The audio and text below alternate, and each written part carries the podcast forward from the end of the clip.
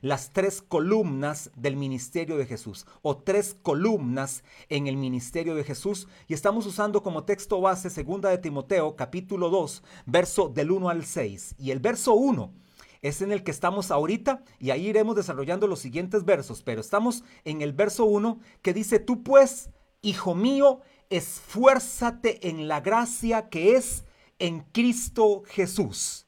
Y lo repito otra vez, tú pues, yo creo que ya usted se lo aprendió de memoria desde la semana pasada, un verso súper corto, tú pues, hijo mío, esfuérzate en la gracia que es en Cristo Jesús. Y te dije que la primer columna del ministerio de Jesús y pudiéramos decir del ministerio de la iglesia, porque la iglesia es de Cristo, Él la edificó, Él la cuida, Él la alimenta, Él la protege, Él la levanta, Él hace que prevalezca, es su iglesia, también pudiéramos decir tres columnas en el ministerio de la iglesia o tres columnas en un ministerio exitoso. Y en este caso, la primer columna, que para mí es fundamental, es como la viga corona de nuestra fe. Es sólida, es contundente. De esta columna, las demás también este, están determinadas. Y la número uno es la gracia de Dios. Primer columna en el ministerio de Jesús es la gracia de Dios. Por eso este verso, empecé el verso este, de atrás hacia adelante, así lo empecé, no empecé tú pues, hijo mío, esfuérzate, ese es el orden normal, empecé este, como termina el verso, tú pues hijo mío, esfuérzate en la gracia que es en Cristo Jesús. Y hablé un poquito del nombre de Jesús. ¿Sabe por qué me dediqué a hablar de Jesús y por qué empecé en ese orden? Porque todavía en esta altura, y son de las manifestaciones que más se van a venir en este tiempo, es cuántos pueden alejarse de Jesús. Es cuántos dejan de permanecer en Jesús. Es cuántos comienzan a ver otros vientos de doctrina y por lo tanto terminan extraviados de la poderosa palabra de Dios. Y por eso quiero enfatizar hoy como repaso, voy a un repaso rápido porque eso lo vimos la semana anterior, cuando menciona en Cristo Jesús, al hablar de Cristo, y hablar de la gracia como una columna fundamental, quiero decirte que si Jesús no está, en esta ecuación, la gracia no tiene ningún sentido. No hay gracia si Jesús no está involucrado. Es obligatorio, es necesario, es determinante que cuando hablamos de gracia, Jesús está totalmente presente porque Él es el autor de la gracia. Él es el que hace que la gracia recobre o tome vida. Por lo tanto, hay algunos que todavía se atreven a decir en este tiempo y eso es lo que más va a proliferar porque dice que en los posteros tiempos se levantarán muchos y van a hablar en nombre de Dios, pero no tienen a Dios como su Dios. Muchos seguirán vientos de doctrina y se apartarán de la fe y lograrán también que algunos que estaban en la fe se aparten de la fe, se aparten del mandato de Dios. Lamentablemente así va a suceder y ojalá que a usted que está conectado no le acontezca esto nunca y aquel que va a escuchar esta enseñanza tampoco le acontezca. Quiero decirte que cuando hablamos de Jesús estamos hablando de Dios mismo. Hoy algunos niegan la deidad de Jesús. Hoy algunos niegan contundentemente que Jesús es Dios. Y yo quiero hoy en esta mañana afirmar contundentemente que Jesús es el Señor, que Jesús es la razón de nuestra vida, que Jesús es el autor, el iniciador y el finalizador de nuestra fe, que solamente en Jesús nuestra fe tiene sentido. Por lo tanto, quiero que entiendas esto. Jesús tuvo que venir aquí hace aproximadamente dos mil años, un poquito más. Vino Jesús a esta tierra se hizo hombre, lo que conocemos como el misterio de la encarnación, oiga la palabra para que no se me confundan y ojalá lo anoten en la transmisión. Dije encarnación. No dije reencarnación, lo cual la Biblia condena, lo cual la Biblia totalmente desaprueba. La reencarnación, eso nosotros los hijos de Dios no creemos. Pero la encarnación, si la creemos, ¿qué es la encarnación? Dios hecho carne en la persona de Cristo. Esa es la encarnación. Dios hecho carne en la persona de Cristo. Y para que algunos tengan más fundamentos. Hay gente que es más inquisitiva en la palabra y se van y revisan esto y revisan lo otro y son un poquito curiosos. Eso es muy bueno, como la iglesia de los hechos, aquella iglesia este, en Eneas que dice que esta iglesia, todo lo que se predicaba lo iban y lo corroboraban que estuviera de acuerdo al texto de la palabra de Dios. Y qué bueno que todo lo que se diga, usted también lo corrobore en la palabra. A esto de la encarnación se le conoce, para que usted lo note ahí, ahí Melanie está este, lista para apuntar esta palabra y la nota ahí se llama la unión hipostática. La escuchó, no es una mala palabra, es la unión hipostática. ¿Qué es la unión hipostática? Para que usted entienda, y esto para el mundo y para aquellos que niegan a Jesús, es una bomba a su cerebro. Y ojalá más bien hoy su cerebro se abra para que entiendan que solo en Cristo hay salvación. La unión hipostática es la unión de la naturaleza humana y de la naturaleza divina en Cristo. Jesús entonces, cuando hablamos de esa unión hipostática, se unieron en él dos naturalezas, la naturaleza divina y la naturaleza humana. Y para eso tenemos que entender un poquito de genética, porque hasta genéticamente queda demostrado que Jesús es el Señor. Hasta genéticamente queda totalmente evidenciado en el año 1953 por los doctores Watson y Crick, los padres de la genética, los padres y los que corroboraron el ADN, que usted en algún momento llevó biología, hasta la biología demuestra que Jesús es el Señor. El ADN, no sé si recuerdan qué significa el ácido desoxirribonucleico, y a través de eso hoy queda demostrado que Jesús es Dios, porque note bien, para que haya la concepción se ocupan 46 cromosomas. 23 cromosomas los aporta el hombre y 23 cromosomas los aporta la mujer. La mujer aporta 23 cromosomas XX y el hombre aporta 23 cromosomas XY. Bueno, ¿qué pasó en la persona de Cristo? ¿Qué fue lo que sucedió? Bueno, cuando se habla de la concepción, usted lo puede corroborar en Mateo 1:20 que el ángel le dice a José, José, tranquilo, José, ten paz. Lo que en ti es engendrado del Espíritu Santo es.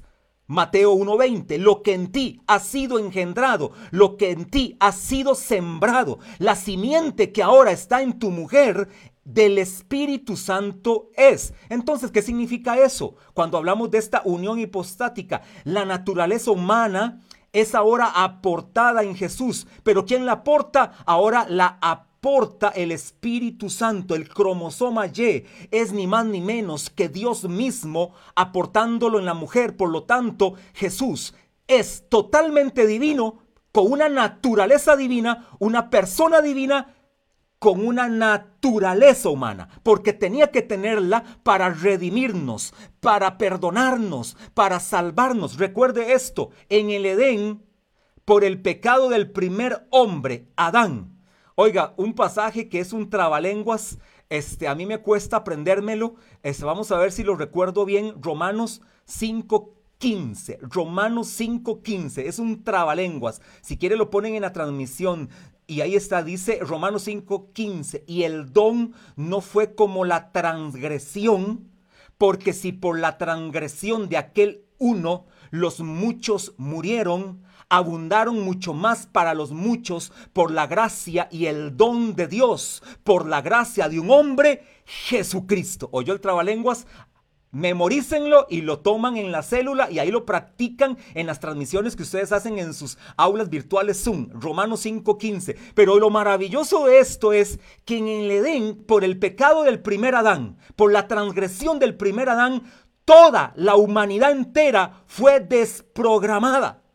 Fuimos desprogramados por el pecado del primer hombre. Por lo tanto, José no podía fecundar a María porque el cromosoma Y de José venía infectado, venía dañado, venía contaminado. Ese cromosoma Y no calificaba para engendrar a María, por lo tanto, Dios tuvo que aportarlo porque Dios tenía que aportar su parte divina, su parte santa, de manera tal que el hombre no podía entonces aportarlo. Ahora bien, nosotros en la persona de Cristo somos ahora programados. La vida cristiana en el nuevo nacimiento es una reprogramación. Es volver ahora al inicio. Es volver a la voluntad de Dios. Es volver al plan perfecto de Dios, al propósito eterno descrito en Efesios 3.11 que Dios planeó para tu vida y para mi vida. Por lo tanto, ahora tú y yo, en Cristo Jesús, tenemos la facultad de poder presentarnos delante de Él y no admitir pecado en nosotros. Podemos pecar, pero ya el pecado no es nuestra práctica. Pueden haber alguna situación difícil en algún momento. Puede haber un momento de enojo, un momento de ira, un momento donde tú te puedes este, desestabilizar emocionalmente. Eso puede venir, pero no es la práctica, no es la norma, no es lo que te rige, no es lo que te domina, no es lo que ahora conduce tu vida. Ahora tu vida está dirigida por la naturaleza de Cristo que está en nosotros. Entonces entendamos muy bien esto. El Hijo eterno de Dios tomó forma de hombre, dice Filipenses capítulo 2, tomó forma de siervo, hechos semejantes a los hombres, y por lo cual Dios le dio el nombre, que ahora es sobre todo nombre, ante el cual toda rodilla se doblará en el cielo y en la tierra y debajo de la tierra, y toda lengua confesará que Jesús es el Señor. Eso se llama ni más ni menos que gracia. Eso es la gracia divina que Dios enviara a su Hijo y ahora Él tomara la naturaleza humana para que a través de esta la humanidad entera fuese redimida. Solo Jesús, el hombre perfecto, el varón perfecto, el que fue experimentado en quebrantos, podía redimir a la humanidad sin embargo, él tenía que cumplir exactamente todas las demandas de esta ley. Y las demandas de esta ley decían en el libro de Génesis capítulo 3, verso 15, Levítico 17, 11, sin derramamiento de sangre no hay remisión de pecados. Jesús tenía que derramar toda su sangre en la cruz para redimirnos de nuestros pecados. Por eso el apóstol Pablo tiene tal revelación. Y el apóstol Pablo entiende lo que está hablando y le dice, Timoteo, hijo mío, esfuerzo esfuérzate en la gracia que es en Cristo Jesús. Y recuerde que esta palabra en, esta preposición en, es vital. Hay que entenderla. Lo dije la semana anterior para ya entrar al tema de hoy. Esta preposición en significa que estamos dentro de Cristo, significa que tenemos una imagen divina y significa que tenemos una naturaleza nueva la preposición en significa entonces que tenemos una nueva naturaleza, que tenemos una imagen divina y que estamos metidos en Cristo Jesús, escondidos en Él, de manera tal que ahora la vida de Jesús es la que se tiene que manifestar en nosotros. Ahora, la gracia de Dios. Yo sé que usted conoce mucho de gracia, usted ha hablado de gracia. En Maná Internacional Alajuela es un ministerio que hablamos de gracia, pero escuche bien, hablamos de gracia pero no que la gracia se te vuelva desgracia. Si usted tiene ahí a alguien al lado suyo en la transmisión a su esposo, a su esposa, a sus hijos, a sus hijas, a su mamá, a su papá, a su tío, este, al gato, al perro, no sé, dígale a alguien que está al lado suyo, dígale que la gracia no se te vuelva desgracia.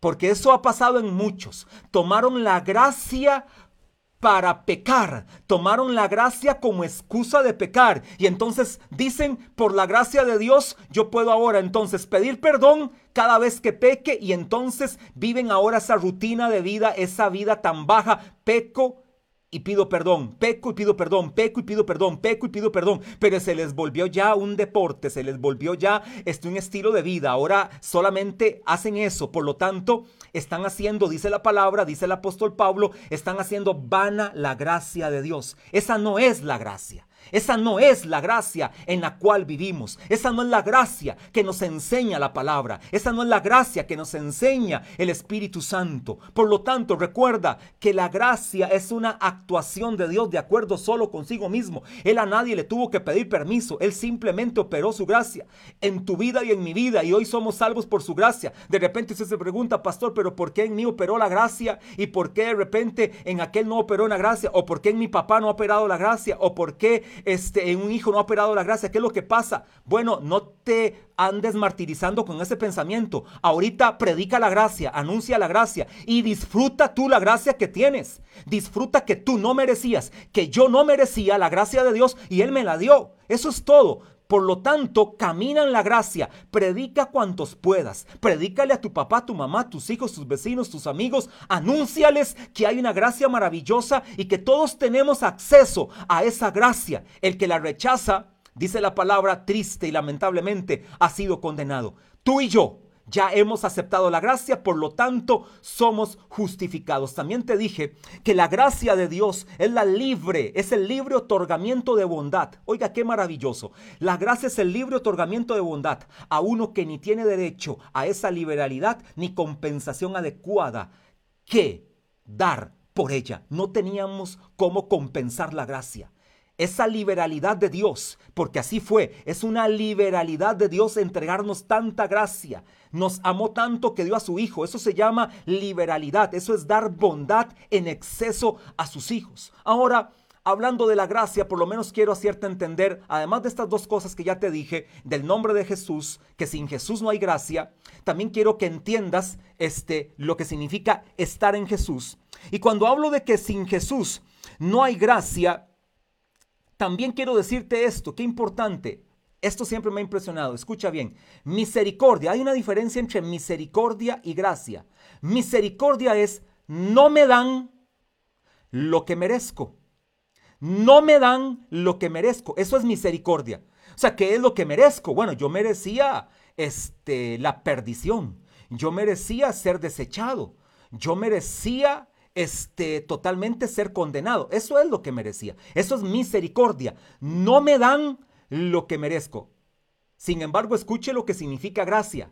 Me gusta más lo que significa gracia. Eso de misericordia está bien y yo canto las misericordias de Dios y yo puedo adorarle a Dios por sus misericordias que son nuevas cada mañana, pero la gracia es un nivel más alto. Oiga lo que significa gracia. La gracia está en un nivel más alto. La gracia es me dan, porque siempre la gracia es dar. La gracia siempre te da. La gracia siempre te entrega. La gracia siempre te dice, aquí está. Entonces, ¿qué es Dios cuando dice que te doy gracia? La gracia es, me dan lo que no merezco. La misericordia no me dan lo que merezco. Pero en la gracia me dan lo que no merezco. No merecíamos a Cristo. No merecíamos el perdón de pecados. No merecíamos el estar sentados en lugares celestiales juntamente con Él. No merecíamos estar a la diestra de Dios. No merecíamos haber sido rescatados de la antigua manera de vivir y hoy estar en una vida nueva. No lo merecíamos. Ahí estuvo la gracia. Me dieron lo que no merecía. Me dieron al Hijo eterno de Dios, al maravilloso Señor Jesucristo. Y por lo tanto, anota ahí lo número uno, la gracia. Bueno, esto sería ya lo número tres, porque empecé de atrás hacia adelante. Ya lo número este, eh, uno y dos te lo dije. Lo número uno es sin Cristo no hay gracia. Lo número dos, estamos en Cristo, dentro de Cristo. Su naturaleza está en nosotros, su imagen está en nosotros. Número tres, la gracia es la actuación de Dios de acuerdo solo consigo mismo. Oiga lo que dice Primera de Corintios 15, 10. Pero por la gracia de Dios soy lo que soy. ¿Cuántos dicen eso? Qué verso maravilloso. Primera de Corintios 15, 10. Pero por la gracia de Dios soy lo que soy. Y su gracia no ha sido en vano para conmigo. Antes he trabajado más que todos ellos. Pero no yo, sino la gracia de Dios en mí. ¿Qué significa eso? Que la gracia es lo que opera. Lo que tú eres hoy. El hombre y la mujer que eres hoy es por la gracia de Dios en ti. El ingeniero, el abogado, el constructor, el albañil, el ministro, el apóstol, el profeta, el salmista, este, pon el título que quieras. Pon todo lo que tú quieras poner. Lo eres por la gracia y lo somos por la gracia de Dios en nosotros. Sin gracia no hubiéramos alcanzado absolutamente nada. Lamentablemente hoy muchos se olvidan de que lo que han alcanzado es por la pura gracia de Dios. Por eso es una actuación de Dios de acuerdo solo con Él mismo. Ahora, número dos, entiende esto, número dos, la gracia es la vida misma, o número sería, ya, ya me vio Melanie con cara rara, este, número cuatro, número cuatro sería, la gracia es la misma vida de Jesús en nosotros. Escuche eso, la gracia es la misma vida de Jesús en nosotros. Dice Romanos 6:23, pasaje que usted conoce, se lo sabe de memoria. ¿Quién no se sabe? Romanos 6:23, porque la paga del pecado es muerte, mas la dádiva de Dios es vida eterna en Cristo Jesús. Usted conoce lo que significa esa palabra dádiva, la palabra griega charisma, que significa gratuidad, significa liberación, significa facultad milagrosa, significa regalo. Pero también de esa palabra dádiva se, este, desprende otra palabra griega que es la palabra griega charizomai, que significa un otorgar un favor gratuito en bondad, perdón y rescate. Eso significa también otro derivado de la palabra dádiva, que es charis, que es este charizomai, otorgar un favor gratuito en bondad, perdón y rescate porque la paga del pecado es muerte, más la gracia de Dios, más la dádiva de Dios, más el regalo de Dios, más el rescate de Dios, más la facultad milagrosa de Dios es vida eterna en Cristo Jesús. Entonces, número cuatro, la gracia es la misma vida de Jesús en nosotros. Número cinco, y esto tiene que usted hoy este, recibirlo y usted y yo tenemos que vivirlo. Recuerde que la palabra se vuelve vida cuando se practica. La palabra que no se practica es un conocimiento teórico, un conocimiento intelectual que no nos lleva a una vida transformacional. Le repito eso. La palabra que se practica es lo que me da transformación. La palabra que no se practica es un conocimiento intelectual muy bueno. Es un logos, es un buen conocimiento. Está muy bien. Pero la palabra cuando se lleva a la práctica se vuelve ginosco. La palabra practicada se vuelve ginosco. Es una experiencia en nosotros que nos produce transformación. Es lo que Jesús le dijo a aquellos discípulos de San Juan 8, 31 y 32. Ahora este, no lo busquen, nada más se lo, le doy la referencia. ¿Se recuerdan San Juan 8, 31 y 32? Jesús le dijo a los judíos que habían creído en él y conoceréis, y conoceréis la verdad. Esa palabra conoceréis es la palabra griega ginosco. Esa palabra griega ginosco significa conocer por experiencia, tener una intimidad con Dios que me produce transformación. Por lo tanto, número 5, debemos de ser canales de la gracia de Dios. Hoy, ¿qué fue lo que operó en la vida de Sandra? Como salmista fue un canal de la gracia de Dios, que operó en Roxana López dándonos una este, motivación. Fue un canal de la gracia de Dios, que operó en la vida de Melanie Jorge dirigiendo. Fueron un canal de la gracia de Dios, que operó en la vida del ministerio de diaconado, los servidores de la iglesia. Son canales de la gracia de Dios. Y oiga lo que, lo que dice la palabra primera de Pedro 4.10 para que quede bien ratificado esto. Cada uno, según el don, cada uno tiene un don, al menos un don. Yo por lo menos creo que usted tiene al menos un don. Hay algunos que se atreven a decir, pastor, yo tengo los 27 dones del Espíritu y por lo menos unos 7 talentos. Bueno, Perfecto, usted está casi que para ya ser raptado o arrebatado. Usted ya no debiera estar en esta tierra con tanta capacidad que tiene de parte de Dios y ojalá lo ministre a todo el mundo. Pero dice aquí Pedro, primera de Pedro 4:10, cada uno según el don que ha recibido, ministrelo a otros como buenos administradores y oiga cómo es la gracia de Dios, de la multiforme, la multiforme gracia de Dios. Entonces, ¿qué significa eso? Que debemos de ser canales de la gracia de Dios, porque la gracia de Dios es multiforme, opera de diversas maneras, opera de maravillosas maneras. Algunos operan en una gracia, por ejemplo, en el don de enseñanza, en el don de maestro, en el don de discernimiento de espíritus. Ahora escuchaba a Sandra operar en el don de una palabra de ciencia que le daba a una mujer de que su hijo regresaría a casa. Ahí operó el don, ¿para qué? Para la edificación del cuerpo de Cristo. Fue multiforme la gracia de Dios. Ella vino a ministrar alabanza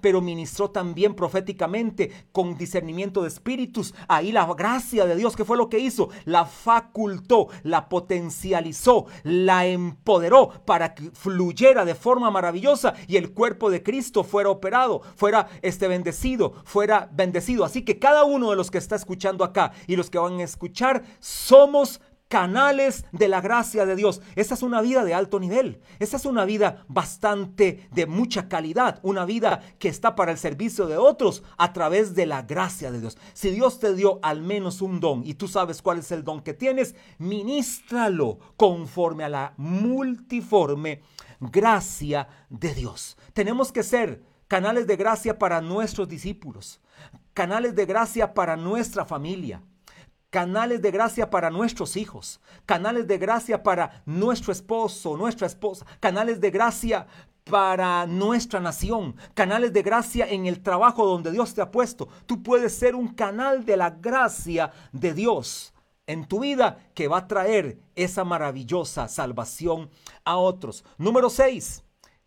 La gracia de Dios es una orden divina. ¿Oyó eso? La gracia de Dios es una orden divina. ¿Por qué es una orden divina? Porque mire lo que dice segunda de Pedro 3:18. Si hay alguien que entendió mucho la gracia de Dios, además del apóstol Pablo, también fue el apóstol Pedro.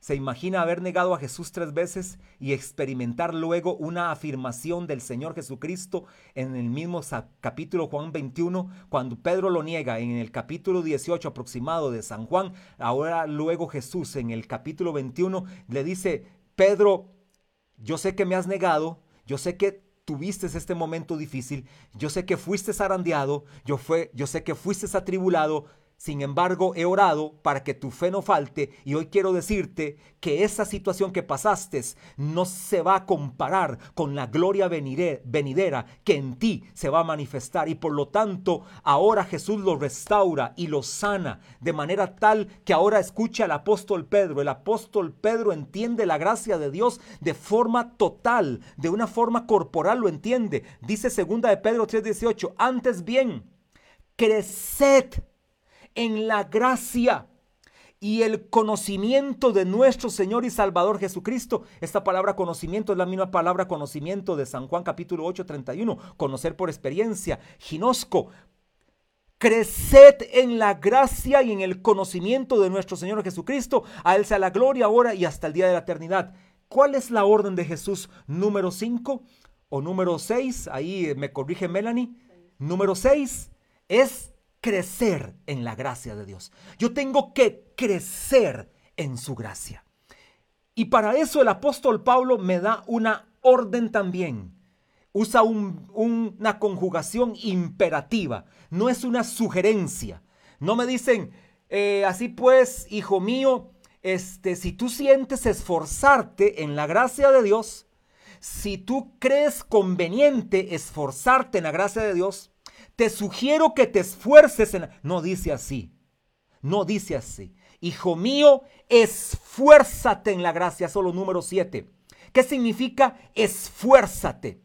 Esa palabra, de repente, con una exégesis inexacta, algunos han dicho cosas que no son correctas, por lo menos desde mi punto de vista y desde mi interpretación. Y yo voy a ir a una exactitud exegética y para eso nos vamos un poquito al griego, para entender qué significa la palabra esfuérzate. Algunos entonces han dicho que para yo alcanzar la gracia de Dios, antes necesito esforzarme. Para yo alcanzar el favor de Dios, necesito hacer mucho esfuerzo. Para yo alcanzar la gracia de Dios y el favor de Dios, tengo que hacer un recorrido y tener un currículum de cosas buenas o de buenas obras que tengo que alcanzar para así entonces experimentar la gracia de Dios. De lo contrario, no estoy facultado a experimentar la, a experimentar la gracia de Dios. Pero eso es totalmente erróneo, eso es totalmente falso. La palabra esfuérzate es la palabra griega, para que usted lo tenga ahí bien claro, significa endunamo. Esta palabra endunamo significa varias cosas. Hasta con solo leerla, no sé si usted la puede ligar. Siempre las palabras griegas están compuestas, la mayoría. Este, siempre tienen dos partes. No sé si pueden ver en dunamo. Es más, se la voy a separar. En dunamo. No sé si le suena dunamo alguna palabra conocida. Este, de las palabras griegas que en algún momento usted ha escuchado. En dunamo, para que lo vaya este, poniendo, significa potenciar, significa habilitar significa aumentar la fuerza, significa ser fuerte. Y para aquellos que, para que no se les quede la duda, dunamo es la misma palabra de Hechos 1.8 y recibiréis poder. Esa palabra poder es la palabra dinamis, dunamo, que significa poder milagroso, abundancia. Entonces, yo puedo leer Segunda de Timoteo 2.1 de la siguiente manera. Tú pues, hijo mío, potencia, habilita, aumenta la fuerza, sé fuerte, recibe abundancia y poder milagroso en la gracia de Dios. ¿Qué es lo que Pablo le dijo? El apóstol Pablo le está diciendo a Timoteo, Timoteo, usa la gracia de Dios que está en ti. Pon a trabajar la gracia de Dios que está en ti. Habilita la gracia de Dios que está en ti. Lo que no se usa se atrofia. Lo que no se usa se estanca, se oxida de manera tal que la gracia que tú y yo hemos recibido no se oxide, no se estanque, no se detenga. Cuando dices esfuérzate, ponle ruedas, habilítala, potenciala, ponle abundancia y poder de manera tal que pueda ser de bendición a otros. Eso significa esfuérzate en la gracia de Dios. Eso es como el ejemplo que le di la semana o hace unas semanas atrás, como que yo le dé a usted las llaves de un carro y le diga, este Jorge Rodríguez en la cochera de su casa le voy a dejar las llaves de un, o le voy a dejar un carro parqueado en su cochera, un X6 2021. ¿Qué le parece, Jorgito, ese carro? Lindísimo, ¿verdad? Asientos de cuero rojo,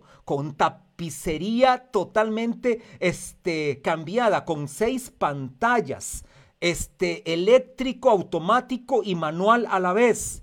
Qué poderoso lo que le dejé en esa cochera. Todo el mundo lo admira cuando pasa y dice, qué maravilloso carro, qué maravilloso color, un negro perlado, este está lindísimo, un blanco lindísimo, azul, este, de la manera, está lindísimo. Todo el mundo lo quiere, todo el mundo quiere hasta tocarlo y acercarse, porque hasta es impresionante.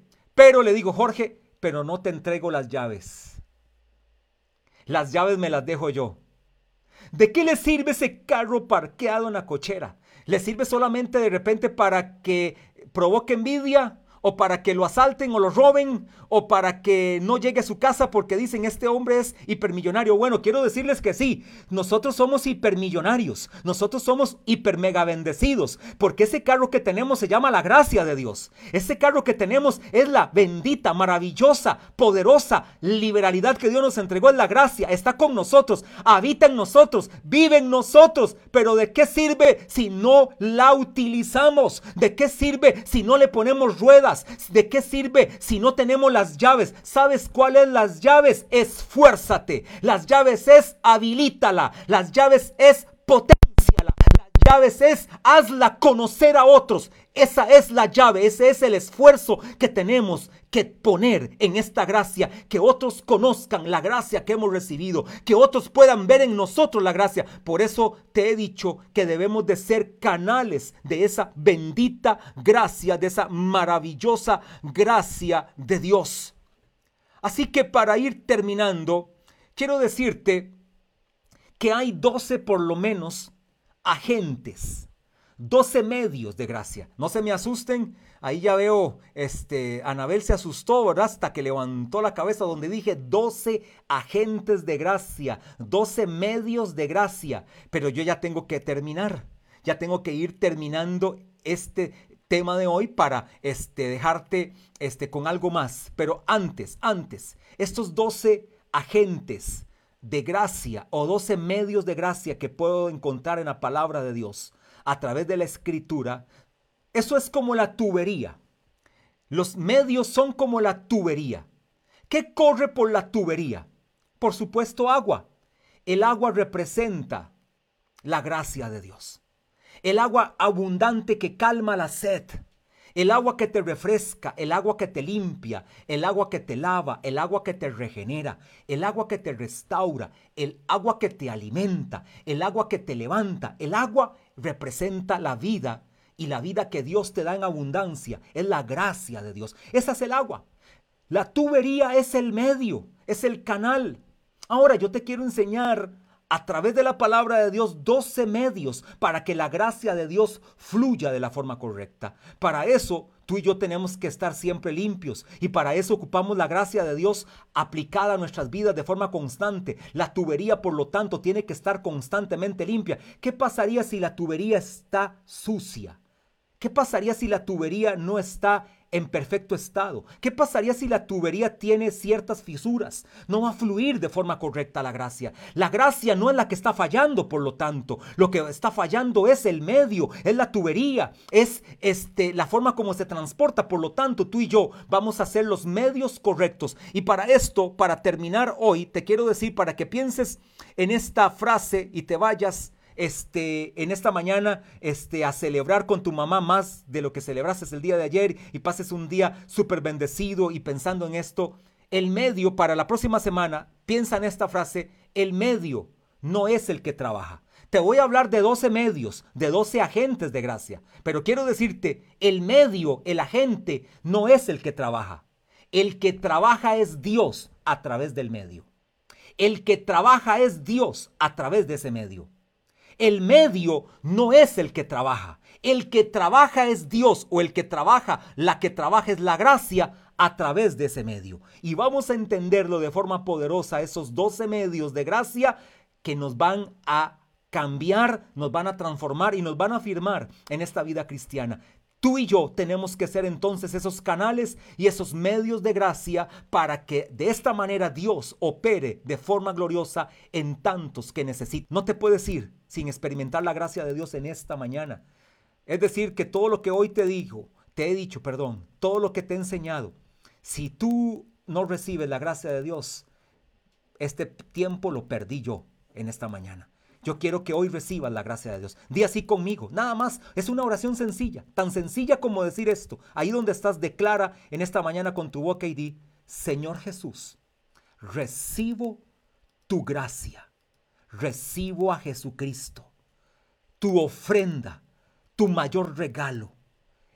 El milagro más grande lo recibo en mi corazón y por eso declaro que Jesús es el Señor y el Salvador de mi vida. Gracias por darme vida y dármela en abundancia en Cristo Jesús. Amén. Quiero decirte que si has hecho esta oración en esta mañana, Jesús está ya mismo en tu corazón. A partir de hoy, Él habita en tu corazón. Es el Señor de tu vida. Es el que gobierna tu vida.